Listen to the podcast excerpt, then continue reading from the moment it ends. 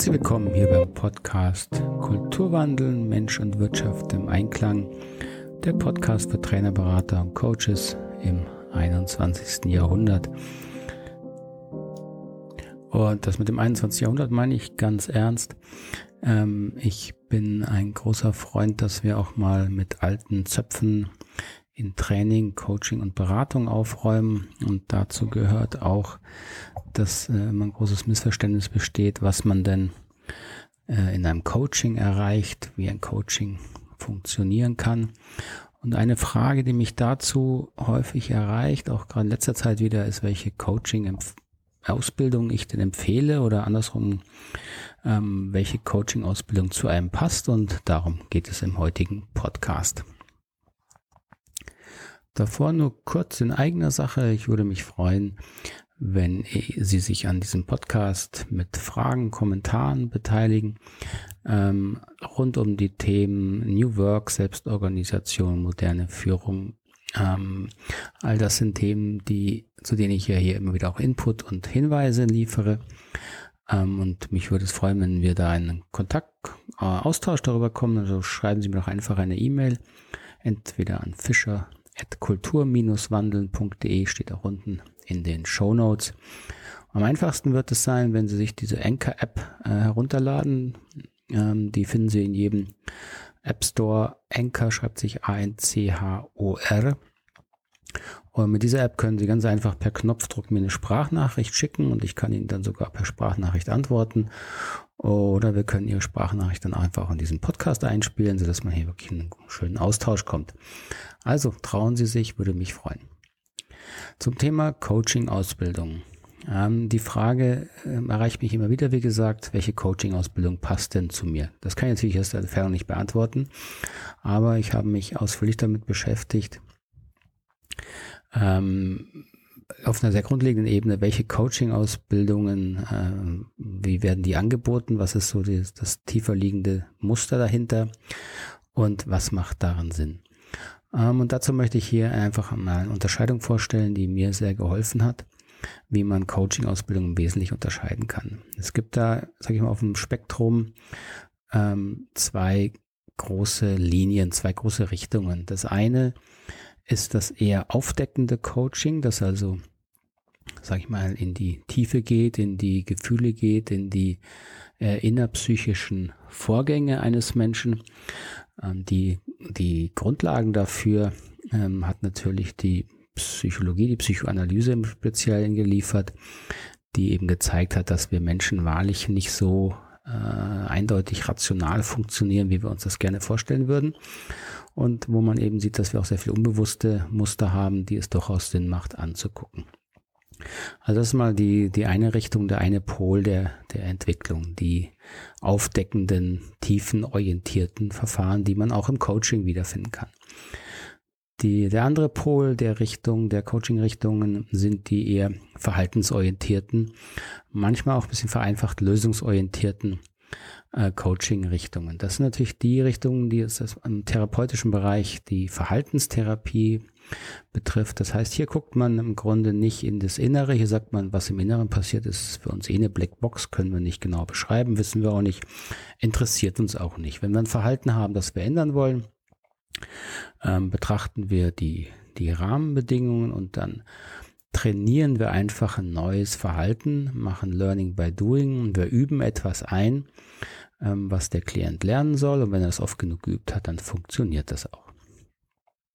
So, das sind mal die zwei sehr groben, das sind halt dann nicht die tiefenorientierten, das sind halt dann die verhaltensorientierten Bereiche. Und diese beiden äh, Pole stehen so ein bisschen im Widerspruch. Ähm, und dieser Widerspruch ist aber häufig auch nur oberflächlich. Denn wenn man genauer hinguckt, sieht man, dass beide Bereiche natürlich ihre Berechtigung haben. Also wenn jetzt jemand beispielsweise sein Zeitmanagement als Führungskraft nicht in den Griff bekommt, ja, und er kommt ins Coaching und sie besprechen mit ihm und es stellt sich raus, er hat eigentlich noch nie äh, vernünftige äh, Aufgabenliste vielleicht geführt, äh, Priorisierung nie gelernt ähm, und sie erarbeiten mit ihm erstmal einen Arbeitsplan, wie er seine Aufgaben priorisieren kann und probieren das aus und es stellt sich heraus, das Problem ist danach gelöst. Da brauchen Sie natürlich nicht äh, in der Tiefe forschen, woher das Problem liegt. Nun ist es aber meistens so, dass natürlich Führungskräfte auch nicht blöd sind, die haben schon einiges ausprobiert, bevor sie zu Ihnen ins Coaching kommen. Und dann ist es eben nicht mehr so simpel, dass man im Grunde einfach äh, sagen kann, dir fehlt nur das richtige Tool, die richtige Methode, sondern äh, die beherrschen eben zwar die Methoden häufig sehr gut, aber die gehen eben am Ziel vorbei. Und wenn man dann das Thema Zeitmanagement nochmal neu anschaut, dann sieht man eben, dass die, das Problem häufig ein Versuch ist, im Grunde ein anderes Problem zu lösen. Also anders ausgedrückt, die, die Unordnung, die jemand hat, ist meistens ein angelerntes Verhalten, das eben versucht, ähm, andere Bedürfnisse zu erfüllen. Zum Beispiel, wenn man keine Fehler machen will. Ja, wenn man keine Fehler machen will, versucht man Dinge rauszuschieben, wenn man Angst davor hat, bewertet zu werden. Und dann ist das quasi ein Lösungsversuch. Und das muss man erstmal verstehen und dann muss man eben forschen. Das heißt, da hilft es dann schon wieder nicht, oberflächlich Verhaltenstipps äh, zu geben, sondern da muss man mit der Person die Muster erforschen, die hinter dem Verhalten stehen. Und erst dann kann so ein Problem wie ein simples Zeitmanagement-Problem eben gelöst werden. So, zwischen diesen beiden Polen von sehr verhaltensorientierten zu tiefenorientierten Coaching schwanken ähm, eben die Coaching-Verfahren und so schwanken eben auch zwischen diesen Polen die Ausbildungen. Und es ist nicht immer ganz einfach zu erkennen, ähm, was inhaltlich nun gemacht wird, ähm, weil die Beschreibungen sind häufig sehr ähnlich. Also sehr häufig wird in allen Coaching-Ausbildungen beschrieben, man arbeitet an der Haltung, äh, sowohl des Coaches und man lernt auch in der Haltung des Klienten zu arbeiten. Ähm, aber damit ist häufig eine sehr oberflächliche ähm, Geschichte gemeint und da muss man eben fragen, ähm, was damit wirklich gemeint ist. Und man muss vor allem eine Erfahrung haben und verstehen, dass eben Arbeit an der Haltung äh, nicht mal eben so passiert und schon gar nicht in ein, zwei Sitzungen. Arbeit an der Haltung des Klienten, also an diesen tieferen Verhaltensmustern, äh, hat immer mit Arbeit an emotionalen Mustern zu tun und emotionale Muster, die wesentlichen werden in der Kindheit, frühen Kindheit äh, angelegt. Und wenn man sie ändern will, muss man eben die Ursachen für das, für die Entstehung dieser Verhaltensweisen erstmal äh, herankommen, verstehen und dann emotional versuchen zu verändern. Das ist möglich, aber das ist ein, äh, ein Bereich, an dem man viel Erfahrung sammeln muss. Und wenn eine Coaching-Ausbildung das anbietet, muss sie eben auch diesen Erfahrungsraum ermöglichen. Das heißt, in, in diesem Bereich braucht man häufig gar nicht so viele Methoden. Da helfen jetzt nicht viele Tricks und Tipps, sondern da hilft vor allen Dingen äh, Erfahrung im emotionalen Arbeiten mit diesen Verhaltensmustern oder auch Glaubenssätzen. Völlig anders geht man eben dann in den eher ähm, verhaltenslösungsorientierten Coaching Ausbildung vor, wo man versucht, möglichst viele Methoden zu lernen, weil man eben äh, für die unterschiedlichsten, sage ich mal jetzt, Probleme dann auch die verschiedensten Lösungsmethoden anbieten möchte als Coach. Ähm, und das ist eine ganz andere ähm, Herangehensweise.